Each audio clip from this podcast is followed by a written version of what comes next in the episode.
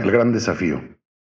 Por Diego Fernández de Ceballos, Milenio, 8 de mayo del 2023. Campea el zipizape ruidoso en el Congreso Federal. Pero es solo un episodio más en la vida de nuestro Parlamento. Lo novedoso y más repugnante es el grado de ruindad y desvergüenza alcanzado por los cavernícolas ahí incrustados y mal llamados legisladores.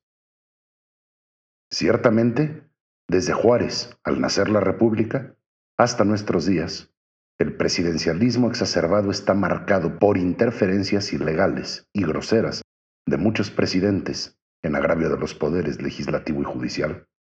Pero en el viejo pasado se procuraba cuidar, de alguna manera, el respeto a las formas y las investiduras.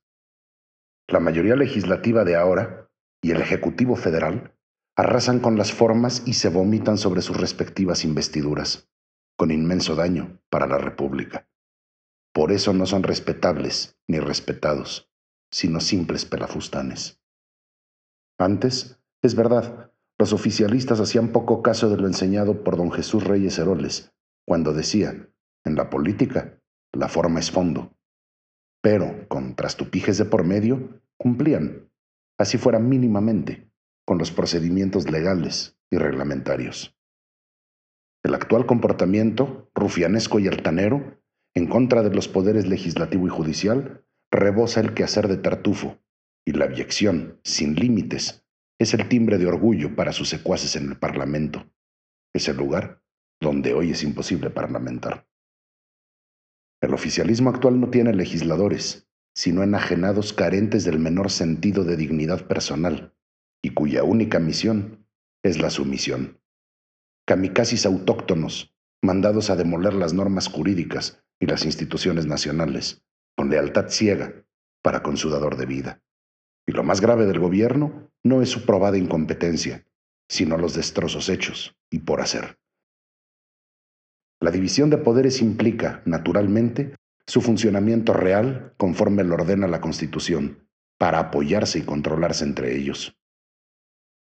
Son una bendición para México la Suprema Corte, el despertar ciudadano, el bloque político opositor, a pesar de sus graves carencias, y los medios de comunicación comprometidos con la verdad y la pluralidad. Pero debemos aquilatar la importancia de rescatar para la democracia, el próximo año, no solo a Palacio Nacional, sino también al Congreso, y defender desde ahora y a toda costa al Poder Judicial. Mientras tanto, Tartufo, quien pronuncia los más encendidos discursos en favor de los pobres, ha garantizado su paso a la historia por aumentarlos y servirse de ellos proditoriamente. Para destruir una casa bastan un petardo y un enfermo mental resentido, pero reconstruirla requiere de un gran esfuerzo. Si se trata de la devastación nacional, las consecuencias son inconmensurables. Por eso, lo reitero una vez más, no solo quien atropella es culpable, sino también quienes, por cobardes, se dejan atropellar.